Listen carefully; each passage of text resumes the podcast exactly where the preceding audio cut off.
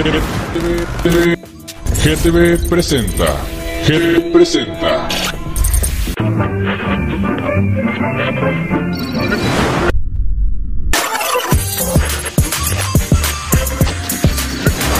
GTV, GTV presenta. GTV presenta.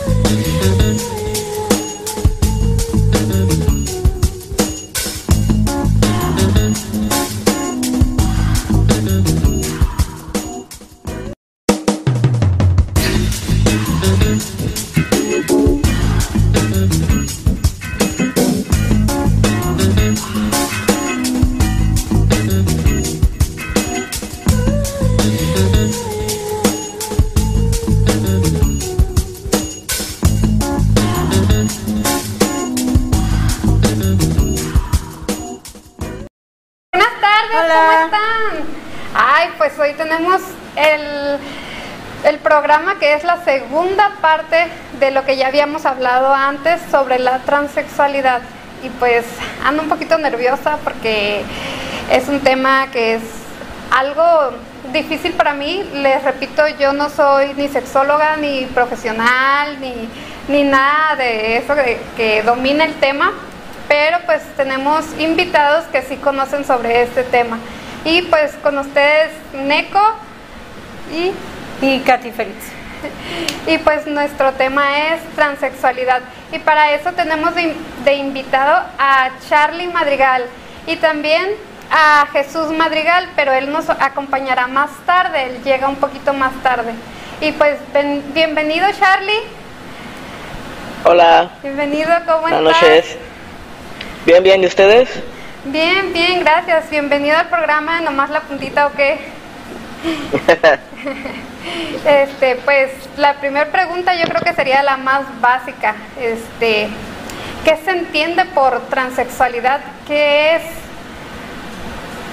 ok. Este, bueno. Mmm, ok, se me cómo explicarlo.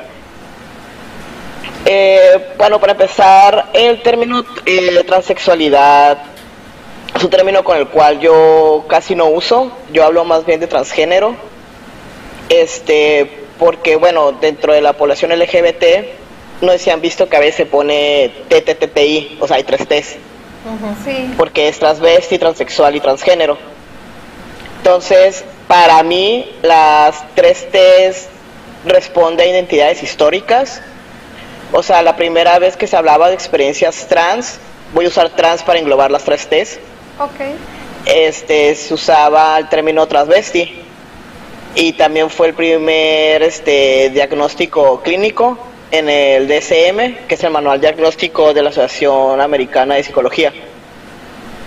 Entonces, transvesti y transexual cargan esta, esta historia patologizante en cuanto hace de las personas trans personas con un trastorno mental o sexual. Antes era un trastorno sexual, después se pasó a un trastorno mental y ahorita ya es una condición.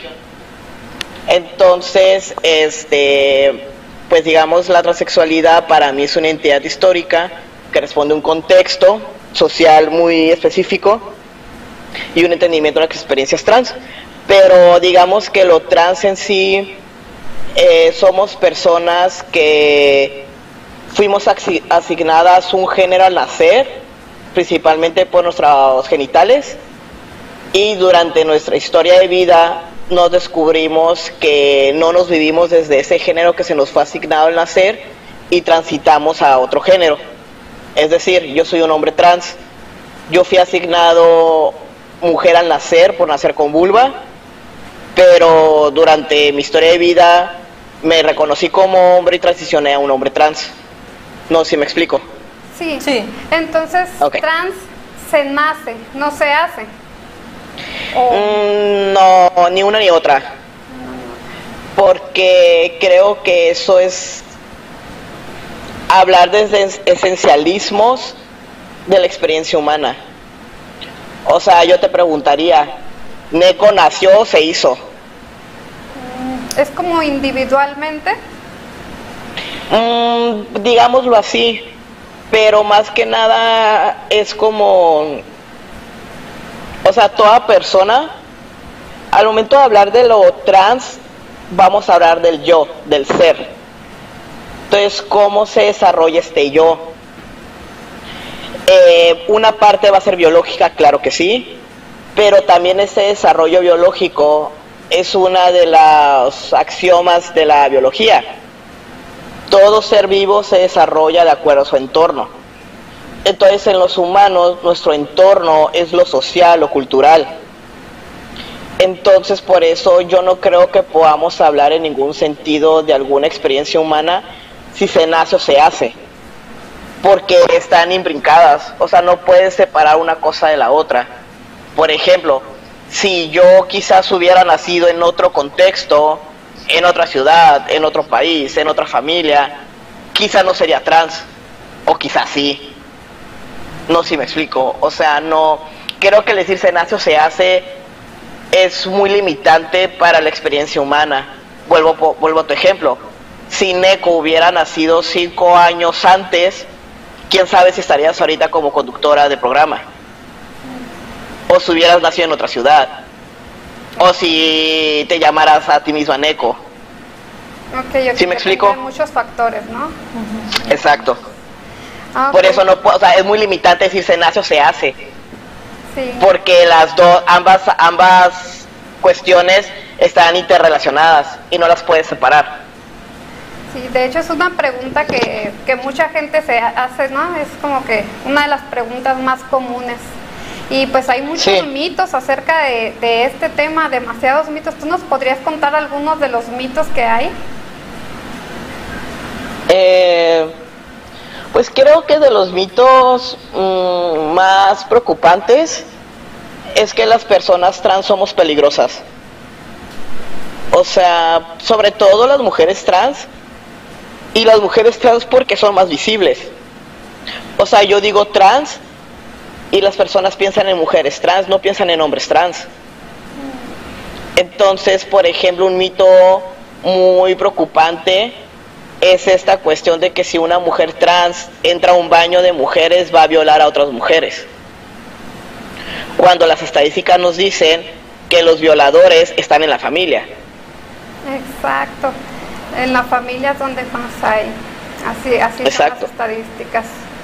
Sí. ¿Y existen resistencias culturales?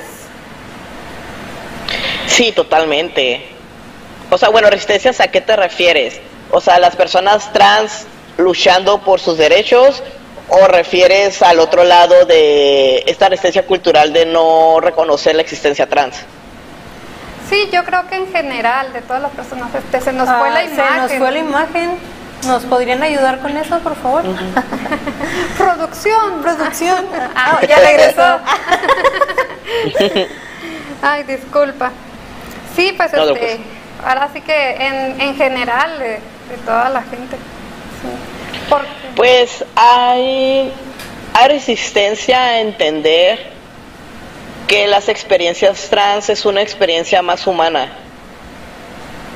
Entonces, entender lo que te digo, o sea, lamentablemente las personas LGBT y muy enmarcadas las personas trans, eh, cargamos una historia de patologización, es decir, de creernos personas enfermas. Bueno, ¿me escuchan? sí, sí, Sí. escuchamos. Ah, ok. Ah, esto les digo, eh, de creernos personas enfermas. Entonces, si esto ha sido por décadas, si no es que siglos, eh, a esa resistencia de dejar de vernos como personas enfermas, van a empezar a dehumanizarnos. O sea, las personas normalmente dicen un trans, o el trans, o la trans, y no dicen una persona trans, no dicen un hombre trans, no dicen una mujer trans. Y eso para mí no es inocente. O sea, el lenguaje ayuda a entender nuestra realidad. Entonces, en el momento en el que yo despojo de humanidad a esa persona trans, pues me es mucho más fácil agredirla, no reconocerle sus derechos, no reconocerle su dignidad. Y eso para mí deviene de muchas cosas, pero principalmente porque la experiencia trans rompe lo que llamamos heteronorma, la cual la propia sustenta al propio Estado, o sea, al Estado-nación como lo entendemos. Este, porque de ahí el Estado-nación se sustenta de la división sexual del trabajo. Entonces, tanto para cómo entendemos nuestra sociedad hoy día, solamente hay hombre o mujer y nomás se nace hombre o mujer. Entonces hay resistencia porque lo transrompe con prácticamente toda nuestra cosmovisión de la vida. O sea, de poder entender formas de organización sociopolíticas diferentes, entender el cuerpo de forma diferente, entender la sexualidad, el deseo, el erotismo, el yo de formas distintas, si no es que opuesta a lo que nos han hecho creer por siglos. Y eso pues puede generar mucho conflicto. Y sí, y es verdad, fíjate Katy que desde hace mucho tiempo inicialmente se creía que era una enfermedad y los llevaban a curar y todo eso y todavía en la actualidad hay lugares donde los llevan a que según a que según se, se curen de la disque enfermedad.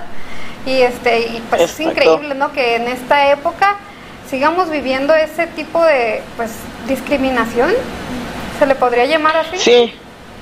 Sí, claro, claro que es discriminación y también es violencia sistemática. Este, por ejemplo, las experiencias trans se despatologizaron, o sea, se dejaron de considerar una enfermedad por la Organización Mundial de la Salud apenas en 2018. Y aunque la, la OMS ya lo dijo que no es una enfermedad, pues las personas siguen pensando que sí lo es y siguen tratándonos como eso.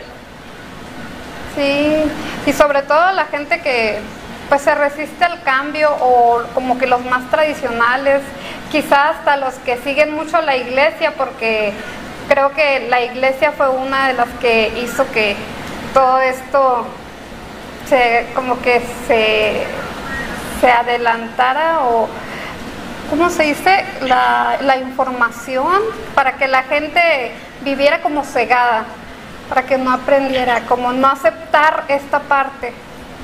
Como sí, totalmente. la iglesia, no, pues que nada más hombre y mujer que porque Adán y Eva. Entonces, pues por culpa de la iglesia es que tenemos también estos problemas. Sí, es que eh, la cuestión con la iglesia es que genera ciertas retóricas morales de cómo debemos ser, porque dentro ya la moralidad de la iglesia católica o judio-cristiana al menos, porque hay diversas religiones, es muy dicotómica, es bueno o malo, negro o blanco, infierno o cielo, ¿no? Y también tendríamos que entender que la iglesia durante mucho tiempo fue una institución social, o sea, fue un poder político. O sea, hasta hace muy poco, en teoría, tenemos un Estado laico, o sea, que la iglesia y el Estado se separan. Que se separó Entonces, es lo que te digo, o sea, esta división binaria de hombre, mujer, vagina, pene, eh, sustenta el orden social que conocemos actualmente y que, y que la iglesia ha tenido su papel, claro que sí, porque hasta hace poco eh, se, separó e inclusive cuando hablamos siempre de cuestiones de diversidad sexual, de feminismo, del aborto, etcétera, este siempre hablamos, siempre escuchamos como esta ideología de género, ¿no? Y esa ese concepto viene del propio Vaticano para precisamente contrarrestar todos estos progresos sociales que velan por una libertad de las disidencias sexuales, del cuerpo, de la mujer. Entonces sí, que la iglesia tiene un papel importantísimo en esto, claro que lo tiene. Sí, claro que sí. Este,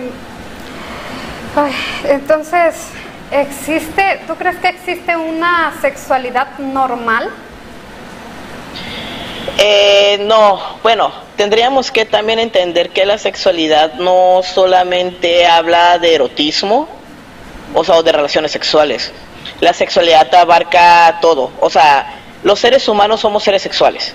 ¿Y qué se refiere eso? La sexualidad, el erotismo, el deseo, el amor, también el género, el cómo expreso mi género, cómo en mi relación con el cuerpo, cómo expreso mi corporalidad y mi ser ante la sociedad, ante estos marcos culturales. Entonces, este, para empezar tendríamos que entender, desde mi perspectiva, que lo normal tal cual es un concepto estadístico que solamente me dice lo que más se repite, lo que es la norma, lo que es más común. Pero eso, eso común no debería dar este significados morales de bien o mal, de si es bueno o es correcto, es simplemente lo que es más común. Entonces, si entendemos normal, desde ese punto de vista, hay una sexualidad normal, entendiéndolo como norma, con lo más común, pues sí, la heterosexualidad. Pero si entendemos normal desde una cuestión de bien o mal, pues no. O sea, no existe una sexualidad normal porque, porque la sexualidad tendría que tener valores eh, morales. porque tendríamos que hablar de una sexualidad buena o mala? Simplemente es. Sí, de hecho, en el, en el capítulo anterior, no sé si lo vieron los que nos están es- escuchando ahorita, pero uno de nuestros conductores ah, dijo algo así como de que, ay, que nosotros normales y que no sé qué, y nosotros nos quedamos con, ah, no, se nos hizo muy grosero y pues ya Sí. después pedí disculpas porque pues es- fue sacado de contexto y, y, pues de ahí se deriva- derivaron otros problemillas y ellos no querían aceptar su error. Y pues así hay muchas personas pues que, que dicen no es que no lo hice con mala intención pues pues no pero a lo mejor podías pedir una disculpa o puedes aprender Sí. pero no querían aprender así como O sea, yo puedo atropellar a alguien sin intención y eso no quiere decir, y eso no quiere decir que no hice un daño. O sea, tenemos que entender que la intención no es una cosa y el acto es otra. Y yo puedo entender que las personas, en su mayoría, no queremos ser personas malas o no queremos eh, hacer algún daño, pero eso no quiere decir que no lo hagamos sin darnos cuenta. Y ahí para mí vienen cosas de ego, de no poder reconocer cuando nos equivocamos. Sí, incluso decían cosas como, ay, es que yo tengo amigos de la comunidad, ay, ¿cómo se van a enojar si yo así me llevo con ellos? Y yo, "Ah, no, Oh, es que- sí, es típico. sí, luego nos usan así como tokens, le decimos nosotros. De como que, ah, ya no más porque tengo un amigo gay, no soy homofóbico y pues mm, créeme que sí lo puede ser. Sí, Sí. o sea, ya porque es eso. O sea, desde el no se punto de en un... Ajá, porque también dices de, ay, porque tengo un amigo gay, es como, ok, tu gran hazaña es hablarle a alguien gay o a alguien trans. O sea, ¿por qué lo tienes que resaltar? Ajá. Es como si yo dijera, ay, yo tengo un amigo heterosexual. ¿Cuándo hemos dicho eso? no, eso O sea, no, pues nunca. No. Exacto. Y pues, y y incluso, por ejemplo, también regresando a los de la Biblia, los de la Biblia también están así tan cerrados que, que todo lo que dice la Biblia como que es ley, ¿no? Y, aparte, o sea, es un libro tan viejísimo que, digo, sí tiene enseñanzas buenas, pero también tiene muchas enseñanzas malas que son, que, que vienen, este, pues arraigadas de muchos, muchos años atrás, que que o sea, ya no se usa en estos tiempos, ya no hay. Hace rato había compartido una publicación acerca de, decía que todos los hombres son mentirosos. Pues ya es que uno comparte cosas ahí en el Facebook que se encuentra, entonces ya lo publiqué Sí, sí. y me dice uno- un hombre que apareció ahí y me dice, no, no es cierto, no dice en la Biblia, ya lo busqué. y ya entra otra persona y me dice, sí, ya lo busqué yo también y sí, sí, sí aparece. Pero eso es lo que me refiero, es como que, como si lo dice la Biblia, es ley, y si no, Sí, bueno, mira, en ese sentido, mi papá siempre me ha dicho que la, la Biblia nunca la he leído. Este, pero también tendríamos que entender que hay Biblia católica, Biblia cristiana, hay Nuevo Testamento, hay Viejo Testamento y sobre todo las interpretaciones que se le dan. Porque también la Biblia tengo entendido que habla mucho en metáfora. sí. Entonces también tiene que ver con las propias este, interpretaciones que les damos. Inclusive hay como una corriente filosófica de, la, de, la, de una interpretación de la Biblia que es la teología de la liberación, en la cual se entiende la Biblia desde perspectivas muy revolucionarias, muy de izquierda. Y que si podemos buscar en la historia podemos encontrar a la iglesia, o bueno, no, no a la iglesia como institución tal cual, pero más bien personas muy allegadas a la iglesia relacionadas con movimientos revolucionarios. Es que es lo que te digo, o sea, depende de la interpretación que se le dé. Así es. Y pues ya cambiando Pero el punto tema de la que- iglesia. Ah, ¿Cómo? ah, dijo, cambiando de tema de la iglesia, ahora cambiamos Ah. al, al cómo lo percibe la sociedad. Este, desde que están chiquitos, como este, como um, cuando hay un niño que dice o que piensa que es trans, ¿cómo, cómo le explicas el tema o cómo, cómo hablas con él? ¿Cómo se Bueno. aborda ese tema? Eh, yo personalmente no soy experto en infancias trans, este, pero mm, desde mi experiencia te puedo hablar eh, que para empezar las personas con el tema de las infancias y adolescencias trans creen que un niño, niña o niña de repente se despierta y dice mamá soy trans, o sea no lo dicen así, para empezar. No. Eh, otra, yo te pudiera decir que de mi propia experiencia, yo considero que yo fui un niño trans, pero yo nunca mm, supe entenderme, supe nombrarlo, supe que existía la posibilidad de la experiencia trans, pero era un niño muy masculino. Este, y a mí se me trataba de imponer mucho la feminidad. O sea, en la escuela cada rato las hablaban a mis papás, me querían llevar al psicólogo, psicóloga, o sea, esperaban, es- pensaban que había algo malo en mí por no ser femenino y no había nada en mí, simplemente era un niño trans, pero que, eh, o sea, tengo 30 años, estoy diciendo que en los 90, principios de los 2000 casi no se hablaba del tema. Sí, Entonces, por ejemplo, yo te podía decir que eh, sí llegué a tener una eh, expresión masculina, pero fue gracias a mi papá, porque mi papá defendió mucho mi derecho al desarrollo libre de la personalidad. Esa es una. Entonces, las infancias no van a llegar y te van a decir soy trans. Simplemente se van a vivir como son y van a empezar a vivir muchas violencias de tratar de corregir su expresión de género. Esa es una. Y la otra, el cómo se les habla a las infancias o sea, creo que tenemos que entender que las infancias son, person son personas pensantes, porque pareciera que la gente cree que las infancias son estúpidas o algo así, que no pueden entender nada. Y te, y te digo que los, las infancias son súper inteligentes, se perciben muchísimo más de lo que creemos. Entonces, es simplemente explicarles, yo tengo un sobrino de nueve años, él sabe que soy trans desde los siete años, y no tiene ningún conflicto con ello. O sea, él ha visto mi transición desde antes de su mamá es quien me inyecta cada tres semanas. Él ha visto los cambios en mi cuerpo y yo ya le expliqué. Hace hace unos meses me preguntó que por qué iba a que me inyectara su mamá y yo le expliqué.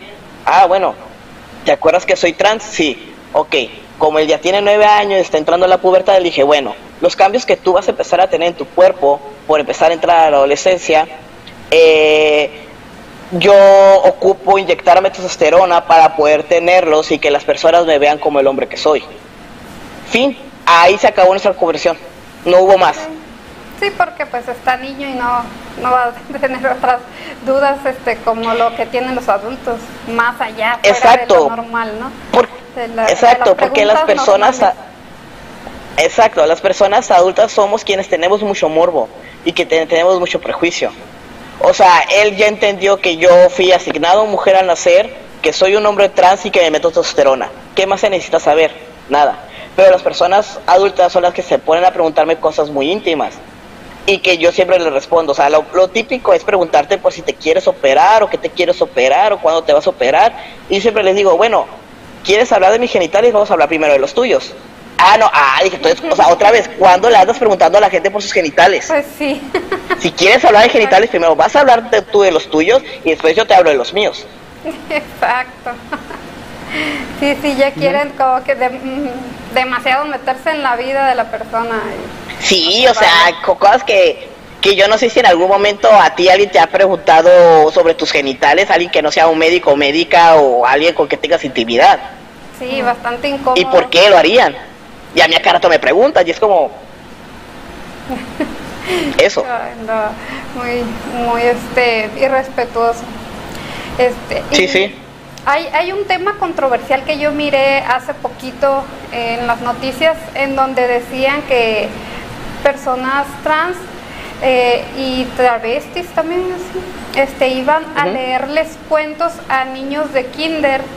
Pero nada más hacían esto, iban en ropa de, de chica y les iban a leer cuentos y ya se retiraban. Pero un montón de padres levantaron la voz y dijeron, no, ¿cómo puede ser esto? Le están inculcando a nuestros hijos a, a hacer así. Y es como, eh, pues no, los niños no tenían ningún problema, estaban muy chiquitos. ni- na- lo único que decían los niños era, ay, qué bonito, ay, parece una princesa o cosas así. Este, ¿Tú qué Sí. opinas de ese tema? Pues es que para empezar teníamos que entender que el drag es un arte performático teatral. O sea, literalmente artistas le están yendo a leer infancias. ¿Qué tiene de malo eso? Están teniendo acercamiento al arte y a la cultura, tanto a la literatura como al teatro. Exacto. Si lo queremos ver desde ahí. Entonces, que yo pienso que está súper bien. Es que otra vez, yo creo que todo este pánico moral, todo este morbo, eh, tiene que ver con que los temas de sexualidad en general siempre han sido tabúes.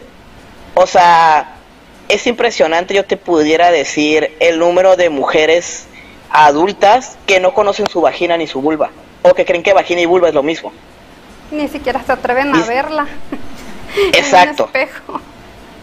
Exacto. Entonces, ahora imagínate las disidencias sexuales. O sea, nosotros no tenemos información. Lo único que tenemos son los prejuicios, es la discriminación, es toda esta desinformación este, que hay. Entonces, si tú les empiezas a...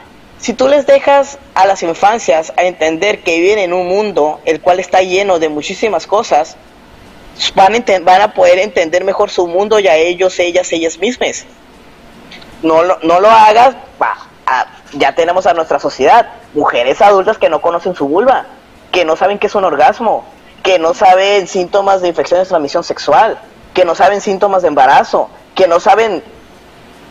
Y también tenemos a hombres que no se saben limpiar bien, y que eso fue todo un hilo en Twitter, porque creen que tocarse el ano es homosexual.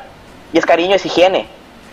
Exacto. O sea, a- a- entonces yo no sé por qué se escandalizan si simplemente que las infancias puedan eh, tener conocimiento y acceso tanto a su propio mundo, al mundo donde viven, a otras formas de, de expresión, de experiencias, de arte, de, de, ah, de emociones, de formas de ser y también del cuerpo. O sea, también la, la educación sexual integral ayuda muchísimo a evitar violencias sexuales en infancias y en personas adultas. Pero es un tema que otra vez no, que, o sea, no nos gusta decir que estadísticamente los violadores están en casa. No nos gusta decir que estadísticamente eh, 6 de 10 mujeres han vivido violencia sexual. No nos gusta decir que si 6 de 10 mujeres vivieron violencia sexual, si lo pensamos desde una cuestión heterosexual, 6 de cada 10 hombres son agresores. O sea, no nos gusta decir eso. Ah, pero vamos a pegar el grito en el cielo porque una persona que hace un, un arte performativo va a leer cuentos. Sí, Pues es que para mí es meramente doble moral sí, es verdad. y que entiendo de dónde viene. O sea, tampoco quiero, porque es muy fácil polarizar en esos temas de decir las personas son malas y discriminatorias. Eh, no, o sea, para mí también la LGBTfobia responde a una violencia cultural, a que toda esa gente no tuvo acceso a la información, no tuvo acceso a cuestionarse, no tuvo acceso a todo esto. Lo entiendo, no lo justifico. Sobre todo porque es importante decir que México, o sea, que estamos en el segundo país en crímenes de odio. Y esto es solamente contando asesinatos a mujeres trans. Y es importante nombrarlo así. Entonces, toda esa violencia cultural deviene en estar matando personas. Y ojalá fuera que nos mataran de un tiro en la cabeza. No, nos tortura. Por eso es un crimen de odio. Porque el crimen de odio es, es tortuoso. O sea, la última experiencia de esa persona, de ese ser humano, fue el odio encarnado por ser quien es. Sí. Y eso es algo muy, muy fuerte. Entonces, que pienso que claro que, que es buenísimo que las infancias tengan acceso a todo esto. Porque una, bueno, no todas las personas que hacen drag son mujeres cis- son mujeres trans. Hay hombres cis. Cis es una persona que se identifica con el género que le fue asignado. Por ejemplo, tú, Neko, si tú fuiste asignada mujer y te identificas como mujer y te vives como mujer, es una mujer cis. Yo, como no me identifico como mujer y me identifico como hombre, soy un hombre trans. Entonces, este, luego yo estaba viendo como este meme que me da mucha risa en, en redes sociales, porque luego les da mucho por decir a las personas eh, transfóbicas o con transfobia interiorizada eh, que las mujeres trans son hombres con vestido. Y ahí este meme que dice, el único, o sea, los hombres con vestidos que violan están en las iglesias, porque es otro punto, y hay mucho trabajo periodístico que lo dice muchos eh, sacerdotes o autoridades eclesiásticas son abusadores de infancias. Sí, Entonces, otra vez, si realmente les da miedo, yo no sé por qué siguen llevando a las infancias a, a la iglesia o les dejan soles con padres. La neta. Sí, ya es un tema como que ya no es ya no es un, un secreto, ya todo el mundo lo sabe y no sé por qué lo siguen haciendo. De hecho, hay hasta caricaturas o sobre ese tema que aún así nos les provoca risas, lo, lo hacen como en, en género de dar risa, pero pues son muy ciertas. Sí, ¿Y qué opinas? Bueno, tengo otra pregunta y después de esta pregunta para contestarla, este, vamos a pasar a Jesús Madrigal que ya llegó. Y la pregunta es, ¿qué opinan de los nuevos libros de texto? Ya ven que ahora viene con la inclusión y que habla de e- ella, ella, ella, ella, eh, él y así. Entonces hay mucha gente que pegó el grito en el cielo, pero pues para eso vamos a darle la bienvenida a Jesús Madrigal. Pasamos un video y ahorita regresamos. ok. Ah, va a quedar en medio, ¿no?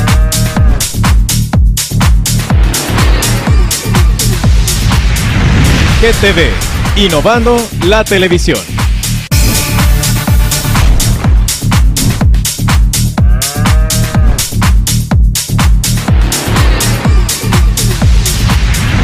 GTV, innovando la televisión. Cadanae. Tu casita de relajación y belleza.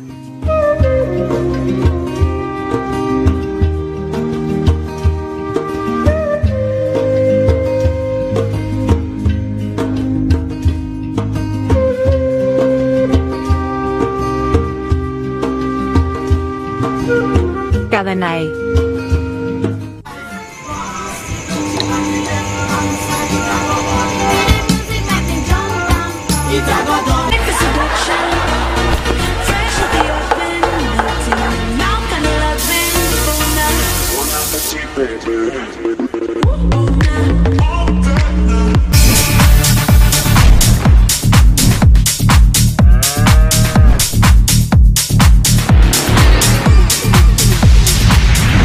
GTV, innovando la televisión. Cadanae. Tu casita de relajación y belleza.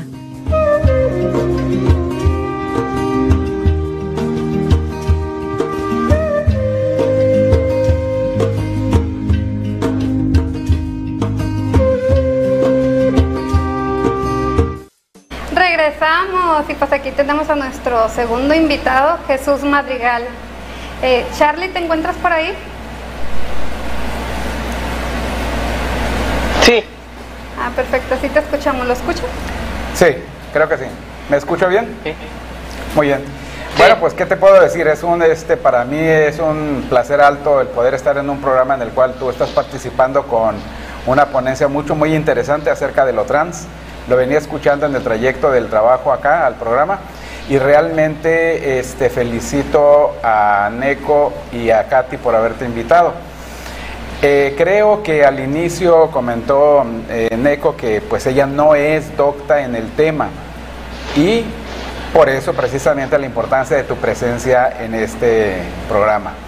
Es importante ventilar este tipo de temas porque en particular en el momento presente agudizados por la introducción de los nuevos libros de texto que se van a distribuir, hay una discusión este, que tiene muchas sin razones y, grandes este, dudas para muchas personas. Y yo diría que incluso hay una mala vibra eh, de manera intencionada de parte de los conservadores, ¿no? No quisiera mencionar a Marcos Cortés, dirigente del Panther, pues lo tengo que hacer, ¿no? Que llamó a quemar los libros y es verdaderamente, este, pues ya, ya no diría preocupante, sino indignante. Luego han hablado mucho de que son libros improvisados, eh, hechos al vapor por políticos, cuando ignoran que hubo una convocatoria abierta para todos lo- los docentes del país que quisieran participar y de hecho participaron personas con un alto nivel de preparación. Eh, los libros, hay una gran cantidad de personas que no los conocen y ya están hablando de ellos como si los conocieran. Eso es preocupante porque nos habla de lo que lamentablemente es muy común, ¿no? O sea, cómo se inserta un, un tema de, de manera este, totalmente sesgada a través de los medios de manipulación y, eh, pues las personas eh, se dejan llevar por los, por los mismos. Entonces, es, en ese sentido es bien importante el aclarar. Yo creo que incluso valdría la pena si existen ya algunos comentarios de parte de la audiencia que se aprovecharan justamente para eh, pues dar luz ¿no? en algunas cuestiones que son oscuras desde siempre. De hecho, en los comentarios están algo enojadas las personas. Hay una en particular que dice que no hablemos de la iglesia, sino de la de la iglesia y de la Biblia si no conocemos, pero pues yo sí la he leído y por eso sé de lo que hablo. Y sé que pues sí, ahí tiene sus cosas. Y pues también dicen, dice la misma persona sobre unos comentarios de que si no sabemos sobre el tema, pues que no lo hablemos. Exactamente por eso tenemos al invitado para que nos saque de nuestras dudas, se podría decir así, no nada más a nosotros, sino también a las personas que están desde sus casas o desde sus teléfonos viéndonos a nosotras. igual quienes nos están viendo pueden dar sus aportaciones también, si están de acuerdo, si no, podemos responderles. Y pues también aquí Jesús Madrigal, él ha leído la Biblia también. Sí, bueno, en realidad lo que sucede es lo siguiente cuando tú tocas a la jerarquía eclesial católica, porque hay que distinguir entre iglesia y jerarquía eclesial. La iglesia es aquel grupo de personas que se adhieren a una determinada creencia, en este caso la católica.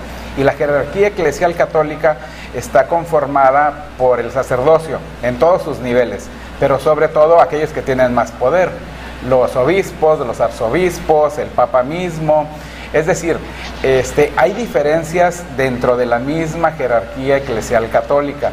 Y lamento mucho tener que repetir aquí que es triste el hecho de que haya tantos sacerdotes eh, ofensores sexuales que han violado a niñas y que hay un sector importante en la sociedad que quiere ponerlo bajo la alfombra y si es posible bajo tierra y que no se hable de ello cuando le han fastidiado la vida a muchos que vivieron esa experiencia traumática y que puede ser tanto que les trastoque su proyecto de vida como puede ser que les lleve alguna adicción, puede ser incluso que los convierta en criminales.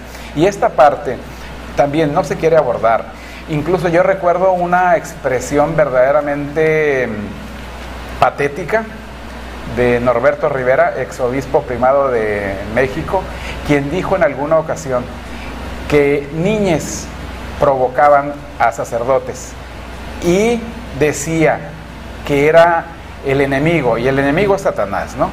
Entonces se, se atrevió a decir que niñes imbuidos por un espíritu maligno, es decir, en este caso satánico, luciferiano, como le quieras llamar, estaban tentando y no nada más tentando, sino que estaban logrando hacer caer en el pecado a sacerdotes. Esa es una irresponsabilidad verdaderamente criminal, hay que decirles las cosas como son. Pues sí, es, yo mi punto de vista es una tontería porque se supone que nosotros somos los cultos, ¿no? Los que sabemos sobre, sobre pues, ¿cómo se puede decir? ¿Cómo lo puedo decir? Mm, tenemos la lógica, ¿no? De que eso está mal, creo yo que un niño no tiene como esa, ¿cómo se le puede decir? Malicia. Como esa malicia, exactamente. Nosotros somos los, los responsables, los adultos. Sí. Y, y, pues este dice la señora que no debemos de hablar de eso, pero es al contrario, o sea, como medio de comunicación es como que más importante que levantemos la voz y digamos las cosas que están mal. Por eso estamos aquí, para que la gente entienda y vea la vida de otra manera, para que salga como de esa burbuja en la que están y, dejen de, pensar que, la iglesia no es así, que todas las personas son iguales, o sea, que, que abran su mente, más que nada. Las niñas deben de ser instruidos desde temprana edad en el sentido de que nadie tiene derecho a tocarles sin su consentimiento. Inclusive papá, mamá, abuelo, abuela, tío, tía, padrino, porque son lamentablemente quienes más violentan a, a niñas justamente porque se les pone en una situación vulnerable, incluso eh, con prácticas tan agresivas como cuando eh, se acerca un, vamos a decir, un tío que quiere abrazar a un niño y el niño no quiere, se resiste y papá o mamá le dice, ándale, tienes que darle, darle un abrazo y darle un beso y le obligan. Esa es una violencia y la tenemos que visibilizar, tenemos que dejar de ocultarlo, tenemos que dejar de hacer eh, oídos sordos o, u ojos ciegos a esa realidad. Entonces, eh, en ese sentido, ¿qué nos, ¿qué nos pudieras tú aportar también por el lado de... Eh, escuché en el, en el, trayecto que te mencionaban la cuestión de eh, en la infancia que puede llegar a identificar que es trans y que pues evidentemente sí lo puede identificar, sin embargo, este, cómo orientarle o, o qué apoyo requeriría para Porque, llegar a ello. Perdón que interrumpa, pero incluso a los, a los niños que van creciendo, eh, que como que se les nota uh, una forma de ser diferente, este, como que más alegre o así, y las personas empiezan a decir, ah, este niño es diferente, empiezan a decir, ¿no? Y luego muchos de ellos sufren también agresiones sexuales, solo por el simple hecho de que ya como que los ven diferente y, sufren agresiones sexuales. O sea, yo he escuchado muchos testimonios porque pues me pongo a hablar con, la gente, ¿no? Y, y, es muy triste que, que les digan, porque les dicen cosas como, ah, sí, pues te gusta, pues ven a ver si te gusta. Y o sea, es demasiado cruel, demasiado fuerte. Sí, eh, pues en ese sentido lo que yo les decía, o sea, Mm, las personas creen que las infancias van a decir hola soy trans cuando no porque otra vez no no sabemos cómo enunciarlo porque no nos dan esa, esa información, esa educación. Y también entender que no porque a un niño o a una infancia le gusta el rosa y tiene pene ya quiere decir que es mujer trans o niña trans, no. Tendremos que entender que otra vez estamos hablando del yo, de cómo se va formando esa personalidad, esa, esa persona. Entonces, eh, creo que probablemente puedan ir verbalizando el quiero ser niño, quiero ser niña, o soy un niño, soy una niña, y el estar y escucharles, porque es lo que les digo, las infancias son personas muy pensantes, saben lo que sienten, saben lo que viven, quizás no saben enunciarlo, pero ¿quién va a saber más quiénes son si no son ellos mismos? Entonces es el escucharles y el empezar a, como nos, nosotros como personas adultas, empezar a educarnos, empezar a buscar información, empezar a buscar acompañamientos psicológicos que se especialicen en infancias trans. Y es muy importante esto del acompañamiento, o sea, no verlo como, es lo que digo yo en experiencia, eh, aquí está mi papá para que si me equivoco me corrija, pero yo recuerdo que desde la primaria a mí siempre me querían llevar al psicólogo en la escuela por ser muy masculino. Entonces ahí se empieza a ver como una enfermedad, como esta persona tiene vulva, no tendría por qué ser masculino. Entonces, no, o sea, lo que lo, lo hablamos en psicología es un acompañamiento de afirmación, de eso, un, ok, si esta persona está siendo muy masculina, acompañémosle a explorar su yo. Y a que descubra si es un niño trans o si simplemente es una niña muy masculina. Porque otra, o sea, por ejemplo, en mi, mi otra en mi propia experiencia, para mí es muy gracioso el cómo sobre todo hombres, eh, compas, me dicen que soy más afeminado desde que vivo como hombre trans, antes de mi transición. Y yo estoy haciendo una tesis sobre transmasculinidades y mi director de tesis me decía, claro, porque tú propio, o sea, durante esta tesis tú te has cuestionado quién eres y quién es Charlie, qué tipo de hombre quieres ser. Ya has sentido el género, ya has sentido el cuerpo, ya has sentido la sexualidad. Entonces yo me permití empezar a explorarme y me descubrí que aparentemente soy un hombre afeminado y a veces es, o sea, ya, a la gente diría, ah, pero si era mujer, es que otra vez, no hay una masculinidad, no hay una feminidad, hay muchas formas de serlo Y por ejemplo, yo odiaba el rosa, así lo detestaba con toda mi alma y mi ser, porque me era algo impuesto. Porque supuestamente por mi cuerpo tendría, tenía que usar el rosa. Y ahora que ya no me es impuesto, que es una decisión libre, he notado que me gusta el rosa. Entonces, lo que yo aconsejaría es acompañar a estas infancias.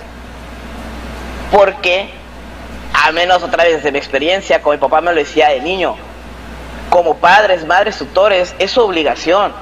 Y también de, y es mi derecho. El que me permitan a mí encontrarme y decir quién soy y que se me dé dentro de las posibilidades de esas personas cuidadoras eh, los recursos para que yo me pueda desarrollar. Entonces también, por ejemplo, ahorita hay mucho ruido con las infancias trans, porque luego andan, ahorita se está este, peleando el reconocimiento legal de las infancias trans. ¿Qué es esto? Que una infancia trans pueda hacer su cambio de nombre legal o sea, cambiar su acta, su nombre y su género. Y la derecha, especialmente, por ejemplo, eh, creo que es diputada federal del PAN, América Rangel, anda diciendo que queremos mutilar a infancias, que queremos hormonar infancias. Dijo que había dos familias, hasta la fecha sigue sin decir qué familias y qué infancias les hicieron eso. Porque si operaron a un infante pues ahí creo que hasta es un delito. Aquí el médico que me diga. Y ahí sí podría ser una violencia. Pero no estamos hablando de eso. Estamos hablando de que una infancia tenga un papel. A ver, si ustedes ven a un niño o una niña de nueve años, así con ropa y demás, si yo he visto a una niña de niño, ¿van a saber que es niña o van a creer que es niño? Las infancias son muy andróginas. Exacto. Entonces lo que aquí buscamos es que las infancias tengan, a ver, la identidad es un derecho, es un derecho humano. Y cuando vivimos en un estado, ocupamos una identidad jurídica que sea una llave para que yo pueda tener acceso a los demás derechos, que es educación, que es trabajo, que es salud, que es techo, etcétera, etcétera. Entonces, eh, muchas infancias trans son muy violentadas y muy discriminadas, sobre todo en sus escuelas, por no tener reconocimiento legal de su propia identidad. Eso es lo que se pide para las infancias trans. Que Charlie a los 10 años, si él hubiera tenido toda esta información, Charlie le hubiera dicho a papá, ¿sabes qué? Ocupo que me cambies el nombre porque estoy harto de que me estén violentando en la escuela. Y aquí ya está mi acta y aquí dice que soy Charlie y a ver escuela, quiero que me digas que no porque si no nos vamos a derechos humanos. Entonces todo esto es el reconocimiento de los derechos de las infancias pero no solamente reconocimiento, es su protección. Y recordemos, las infancias son de las personas más vulnerables en esa sociedad. Claro que nosotros las personas adultas les debemos esa protección y les debemos ese desarrollo libre de la personalidad. Claro que sí. Tocas un aspecto bien importante, creo. Eh, lo, yo lo empecé a vivir a partir de 1998 cuando llegué a trabajar a Medicina Social Comunitaria de Project Concern International que me abrió un mundo que yo desconocía y que tiene que ver con el derecho a decidir. Y, ahí va lo del derecho a, la identidad eh, individual.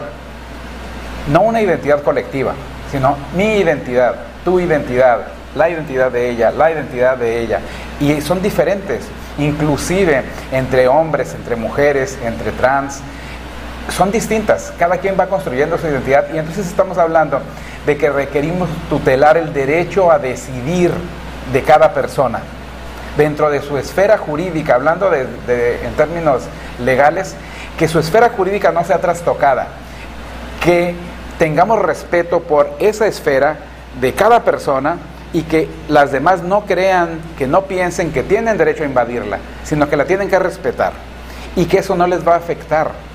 Porque eh, Existen hoy en día eh, expresiones tan aberrantes como quienes dicen, no, es que ya ahora este, ser heterosexual está mal, está mal visto. Ey, espérate. O sea, no, no alcanzas a percibir que estás diciendo una idiotez, porque es una idiotez. No, no, no, de ninguna manera. Como si además la diversidad fuera algo nuevo.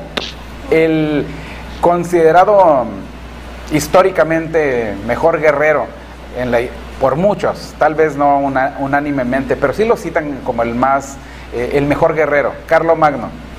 Pues Carlo Magno no era hétero, Carlo Magno era en todo caso bisexual, y era bisexual por necesidad que tenía que ver con las cuestiones del trono, del poder, pero realmente yo lo, lo percibo como homosexual. Los griegos, que bueno, en alguna ocasión platicaba contigo y decías tú, y también tienes razón, los, eh, los griegos valoraban mucho la homosexualidad, pero también puntualizabas, pero en un sector, no era para todos. Y sí, entonces ahí estamos Y eso hablando. sigue vigente. Sí. está- eh, o sea, la homosexualidad nunca ha sido un problema en la élite, Exacto. Porque tienen poder. Un ejemplo muy, muy, muy cultural. Por ejemplo, Freddie Mercury. Bueno, en su tiempo vivió mucha homofobia el pobre hombre. Pero ahorita hacen memes de gay y Freddie Mercury es el señor homosexual. O sea, hay un respeto y una dignidad dada porque es un personaje respetado, porque tiene un poder. Lamentablemente le llegó ya muerto. Ojalá lo hubiera sido vivo. Exacto. ¿Algún comentario o pregunta que nos hayan hecho en Sí, el este- público que sería valdría la pena porque estamos creo que ya casi a punto de concluir, ¿no? Sí, de hecho quería recomendarles que pueden ir a Razas Bar a consumir alitas, ya tienen alitas, tienen papas y tienen cocina, pues entonces tienen muy buena botana, eh, hay muy bonitas chicas, eh, los fines de semana tienen música en vivo, se pone muy bien.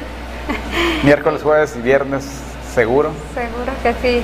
Y pues la otra semana también este, los invitamos a ir con nosotras a, a Tito's Bar. De hecho, ahí estuvimos como unas dos horas, dos o tres horas. Nos tomamos una cubeta, jugamos billar, estuvo padrísimo. Ahí siempre me la paso muy bien porque los, los trabajadores son muy amables, son buena onda, son... O sea, no digo que allá no, eh, los dos, pero, pero aquí hay muchas mesas de billar y se pone bien a gusto. Y pues también venden comida, venden mariscos y tacos de, ¿cómo se llama? Los tacos que venden. Tacos de adobada ya en la noche, muy buenos. Sí. Y pues también invitarles a que, a que vayan a Sexy Rosa Boutique. Este lugar es, yo creo que de mis favoritos para buscar como juguetitos como para nuestra satisfacción o también se puede como regalo, ¿por qué no? Venden lencería, muy buenos juguetes, tienen una barra, tienen cabinas, está muy bien el lugar. Este, nosotras ya lo hemos ido a ver dos, tres veces y, y tienen muchos juguetes. Incluso si ustedes no encuentran algo ahí, ustedes se lo piden, ellos lo encargan, o sea, ellos consiguen lo que ustedes necesiten. Y pues vamos a leer los comentarios. Dice Janet Pérez, totalmente de acuerdo, llevar a los niños con psicólogos que tengan conocimiento del tema y aclaren todo en los niños. Dice, este tema abarca mucho, prepárense bien y hagan que el invitado se sienta cómodo y se hable sobre un tema. Así es. Dice, a los niños se les enseña en casa el respeto a los demás. Algunos papás no se lo enseñan y hacen que se burlen de los demás. Las escuelas empezarán a enseñar algo que no se habla en las casas por cómo educaban antes.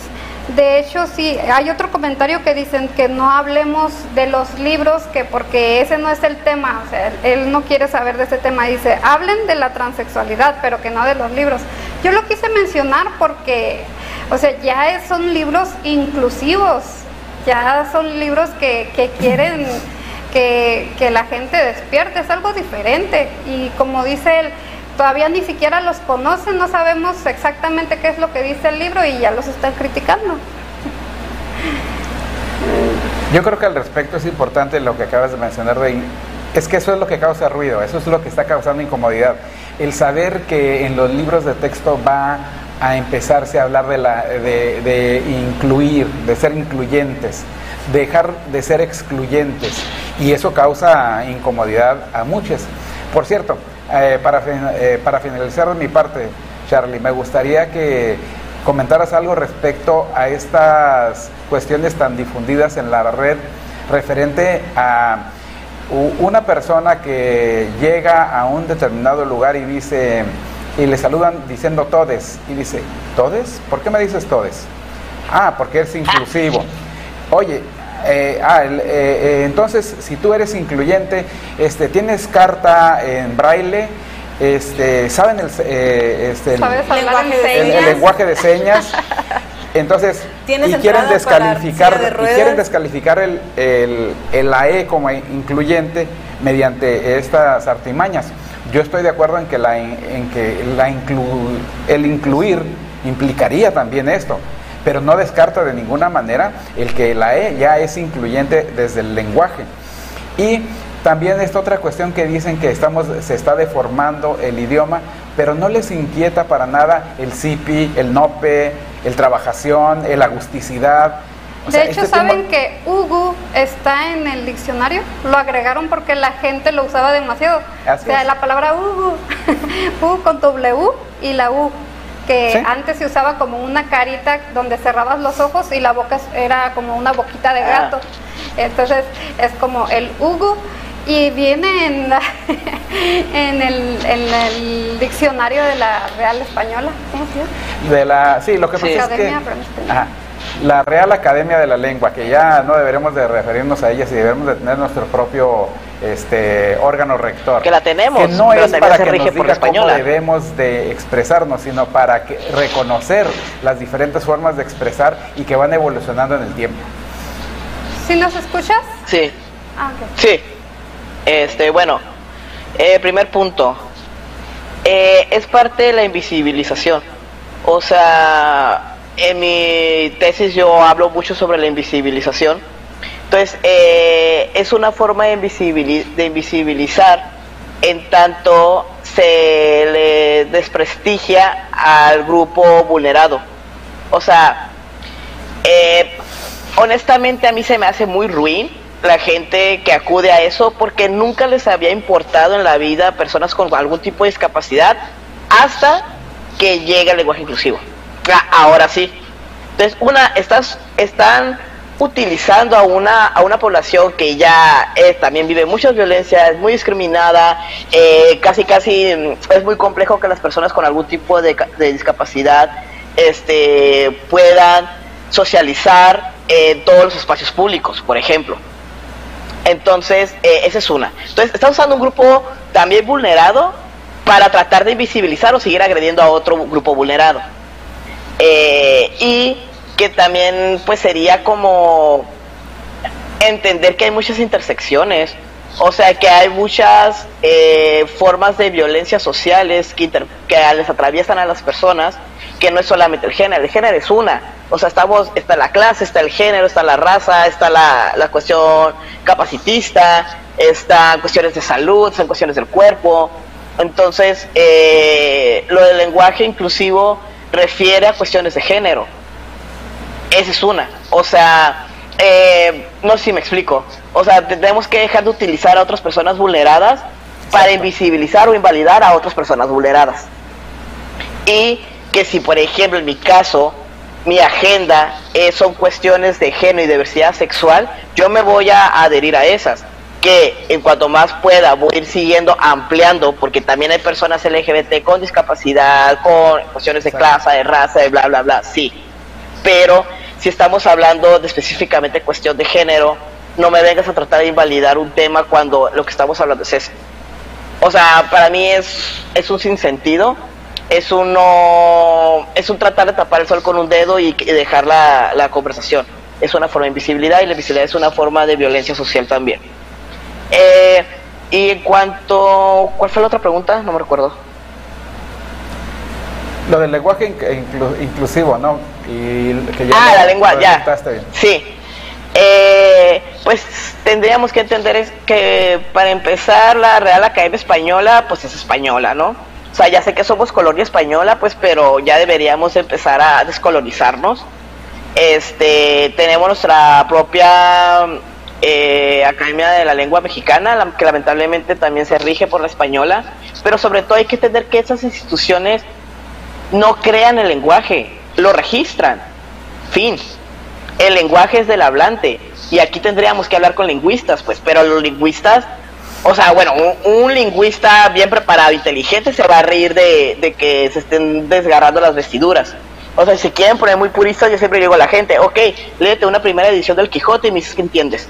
Nada. Porque el lenguaje ha cambiado muchísimo.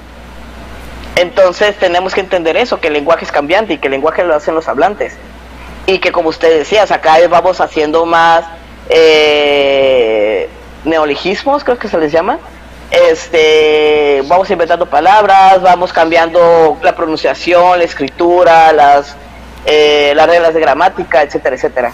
Entonces, pero para mí el fondo realmente es el miedo a los cambios culturales, porque entiendo que es muy difícil entender que hay otras formas de, de vivir cuando me llevo toda una vida creyendo que solamente hay una y eso puede generar crisis existenciales muy muy fuertes. Por eso a mí se me hace como digamos de una manera divertida dentro de mi propio humor ácido y satírico que tengo.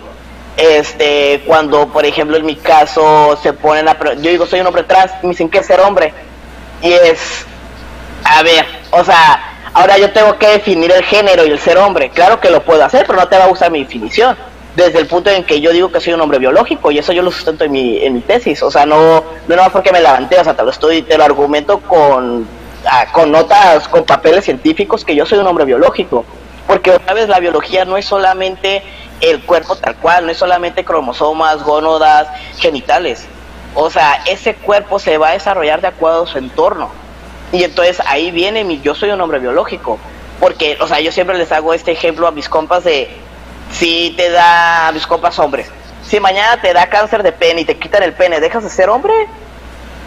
No, va a cambiar tu sexualidad, sí, pero no, va, no vas a dejar de ser hombre. Entonces la masculinidad no está en el pene, está en el ser, está en el yo, en el subjetivo. Y creo que es el problema de los antiderechos, que no pueden entender que el ser es subjetividad pura y que hay miles de formas de ser hombre y miles de formas de ser mujer y miles de formas de ser personas trans. Es lo que te digo, o sea, a la gente se le hace interesante que desde mi transición yo me he hecho un hombre amanerado o afeminado, cuando antes era una machorra. Y es porque, bueno, porque ahora no se me está imponiendo esa feminidad y me estoy explorando. Y también quisiera, antes de que se me vaya, con cuanto al tema de las infancias trans, este, que también para las infancias trans hay protocolos este, que siguen normas internacionales que esas otra vez no es como que se la sacan de la caja del cereal, o sea, hay personas especializadas que generan esos protocolos para cuándo intervenir el cuerpo y también entender que no todas las personas trans quieren intervenir el cuerpo, o sea, ser trans no es igual a hormonas y cirugías.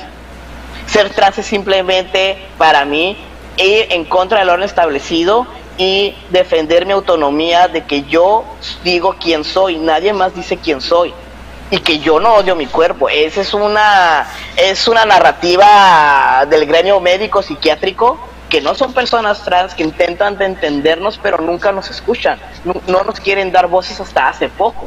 Y porque las personas trans empezamos a entrar en la academia y empezamos a hablar con argumentos científicos. Entonces, este, porque hay un pánico moral enorme de las cirugías y las hormonas y las infancias cuando así no es. O sea, hay mucha desinformación y hay mucho pánico moral cuando realmente hay demasiada investigación, hay, de, o sea, hay, protocolos de salud, este, y también hay que tener cuidado porque lamentablemente el gremio de la psicología, del cual yo soy parte, eh, viene de esta tradición médica psiquiátrica de crear enfermos y sanos. Y lamentablemente es muy, muy, muy difícil encontrar una persona, un psicólogo, psicóloga, psicólogo o un especialista de la salud mental con perspectiva de género, con perspectiva de diversidad sexogenérica y que no patologice y que no esté violentando a las personas dentro de su consultorio. Porque, o sea, lo que diga el psicólogo, psicóloga, psicólogo es ley para la gente, porque ese es, ese es el poder o autoridad moral que se nos da, al igual que el médico. A mí el médico me da una, una receta que me tome tantas pastillas por tantos días y yo ni, ni pregunto, yo me las tomo así porque es lo que me dijo. Entonces también es muy importante que por eso estamos peleando por este penalizar lo que son las mal llamadas terapias de conversión o las ECOSIC, que son estos intentos por partes de personas de psicología, de psiquiatría o de la iglesia de tratar de curar la diversidad sexual cuando no hay nada que curar. Otra vez, son simplemente diversas formas eh, de experiencias humanas y ya está. Sí, bueno, yo creo que con esto que nos acaba de decir quedó más que claro y pues no deberían de tener más dudas, pero incluso si tienen dudas, en los comentarios. Nos vemos la próxima semana. Hasta luego. Gracias. Bye. Gracias, Charlie.